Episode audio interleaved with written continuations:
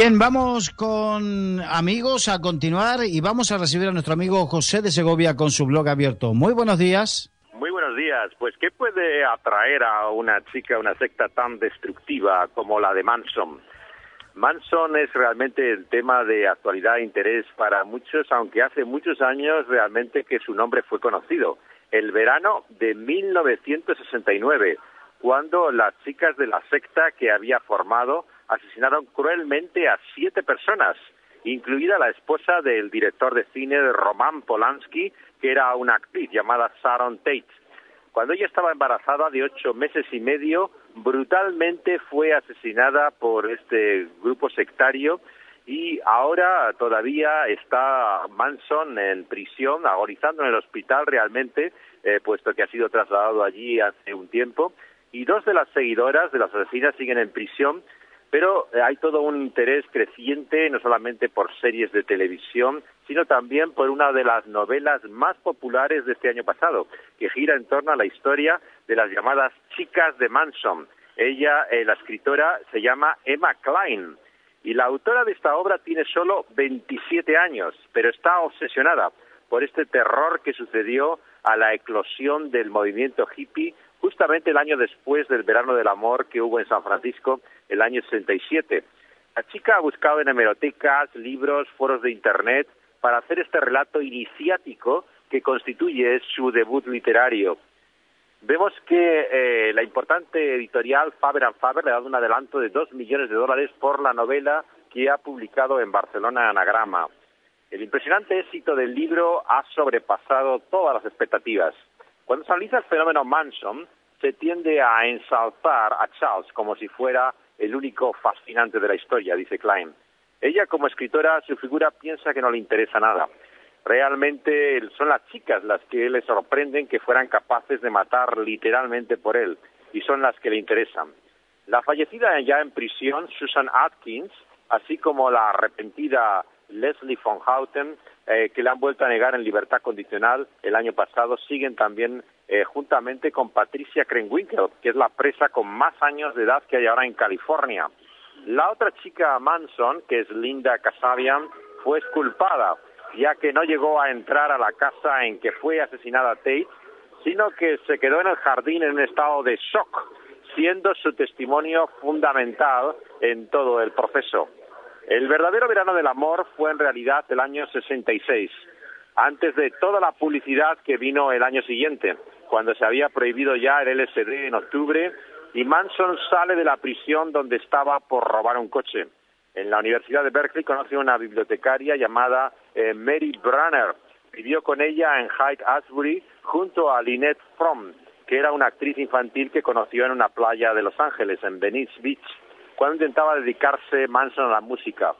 No era ese su único interés. Realmente en sus delirios Manson mezclaba la enseñanza de la cienciología, esta secta formada por Hubbard, con la Biblia, y los Beatles, ya que se creía ni más ni menos que el quinto ángel del Apocalipsis y que hablaba por canciones de los Beatles. La viuda del fallecido predicador de la gente de Jesús, Lonnie Frisbee, vivió en una comunidad de hippies convertidos al cristianismo en San Francisco en aquella época y recuerda hablar allí durante cuatro días con Manson. El fundador de la familia tenía esa increíble capacidad camaleónica por la que se asimilaba cualquier interlocutor. Para el Beach Boy, por ejemplo, Dennis Wilson o el productor Terry Meltzer, era un rockero más y para sus seguidores era como Cristo. Para los modernos racistas que venían al rancho también, donde se establece la familia, que es un lugar llamado Spam, recóndito que hay en el cañón Topanga de California, donde se habían hecho películas del oeste, Manson parecía el ferviente creyente en la supremacía blanca racista. Para todos era lo que quisieran que fuera. Según un joven productor de la Universal, Stromberg, que le conoció cuando estaba haciendo una adaptación de la vida de Jesús a la América contemporánea, con un actor negro y paletos sureños que hacían de romanos, Manson hacía un discurso contra el naturalismo. Y cuando alguien, por ejemplo, le critica el autobús tan bueno que tenía la secta, eh, para la sorpresa de sus oyentes, el predicador no duda en darle las llaves mientras observa con indiferencia cómo se llevaba el autocar. Era impredecible. Sabía cómo ganarse a la gente. Así, por ejemplo, a un corpulento motero le decía que él era impotente sexualmente, para que pensara que hacía falta en las orgías que hacían continuamente en su rancho. o a un enfurecido padre de familia que venía a buscar a una chica que se había ido a la comunidad, le invitaba a entrar como si no viera la pistola con que le estaba apuntando. Era realmente imprevisible. El 9 de agosto del 69, Manson manda a cuatro de sus chicas a una calle que había en el Cañón Benedict de Los Ángeles, donde había una casa que había vivido un productor de discos que él había conocido. Era ahora la residencia del director de cine Polanski. Como frustrado músico de rock, eh, Charlie había conocido a Meltzer por medio de uno de los Beach Boys, Dennis Wilson, que creía que Manson tenía algo cósmico, profundo, que escuchaba las canciones de los Beatles y escuchaba mensajes que encontraba para dar a continuación. Wilson pagó la grabación de las canciones de Charlie, pero Meltzer no quería hacerle el contrato de discográfico. Tal vez por venganza es que manda a las chicas para asustarle, pero él se queda en el rancho. Las jóvenes matan a cinco personas, una de ellas era la actriz Sharon Tate, la mujer de Polanski, que suplicaba, como decimos, por la vida del bebé. Esperaba desde hace ocho meses y medio, estaba embarazada, mientras la apuñalaron sin piedad hasta dieciséis veces. No contento con ello, la noche siguiente van las cuatro chicas con Manson y dos más a la casa de un matrimonio llamado La Bianca, que había en la zona que se llama Los Feliz, en Los Ángeles. La familia había estado allí una fiesta en la casa de al lado, pero esta vez fue el propio Manson quien atravesó doce veces a este ejecutivo hombre de negocios de una cadena de supermercados con una bayoneta. La esposa fue acuchillada 41 veces, muchas de ellas estando ya muerta. Según la interpretación, todo ello de Manson de una canción de los Beatles, Helter Skelter, que aparece en el álbum blanco, esto iba a comenzar unos disturbios raciales que profetizaba Apocalipsis 9. El sueño de paz y amor de los años 60 se había convertido en una pesadilla. Tras el idílico festival de Woodstock venía el horror, por ejemplo, de Altamont, donde los Rolling Stones habían organizado un concierto gratis en una pista de carreras y como servicio de seguridad no tuvieron mejor idea que recurrir a los ángeles del infierno en un gesto simbólico por el que pretendían que estos nobles salvajes de esa subcultura americana de moteros de la posguerra, fuera de la ley, fueran los que mantuvieran la ley. En vez de dinero les iban a dar cerveza y al comenzar a tocar la canción Simpatía por el Diablo, los ángeles del infierno apuñalaron a un joven afroamericano que mataron. Se denunciaron en aquel concierto violaciones y hubo cientos de intoxicaciones por LSD adulterado. La historia de Manson ha dejado una profunda huella en la cultura popular. Son tantos los libros, documentales, artículos sobre la secta que es difícil saber por dónde empezar. Mucho mejor que la actual serie de televisión que se llama Aquarius, donde David Duchovny es un policía que busca a una chica que ha entrado en la comuna. Es el telefilm tal vez que dirigió Tom Cruise el año 76, que se llama Helter Skelter, que sigue la investigación del fiscal eh, Vince Bugliosi, que es el autor de la obra de referencia sobre el tema de Manson. Hace ya 40 años que escribió aquel libro, pero la nueva biografía de Jeff Gibbs ha aportado un nuevo testimonio. La hermana adoptiva que tenía Manson, Nancy, así como su prima, que se llamaba Joan, vivió con Charlie desde que era niña y han contado ahora por primera vez la realidad de cómo era él. El músico que lleva el nombre de Manson ahora, Marilyn Manson, había nacido en una familia cristiana en el año 65 y logró su fama por las provocaciones eh, que incluyen en su identificación con el satanismo de Crowley y de Anton LaVey. Pero no ha tenido más relación con el asesino, de hecho, que una incoherente carta desde la prisión.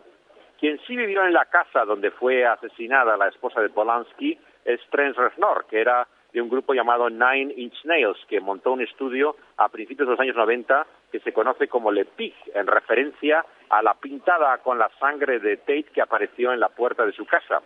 Y allí en ese estudio, en la propia Casa de los Crímenes, Marilyn aparece tocando la guitarra en un vídeo que podemos ver. Hay una nueva novela también, aparte de, la que estamos mencionando, de las chicas Manson, pero en tiempo actual, se llama American Girls, y es como eh, un relato visto desde el día de hoy, de lo que ocurrió. También un podcast, que son estas grabaciones de como dramatizadas que se bajan de Internet, está dedicado a la serie dentro de una conocida eh, lista de, series de podcast que hay en Estados Unidos, se ha visto como la más eh, escuchada este verano.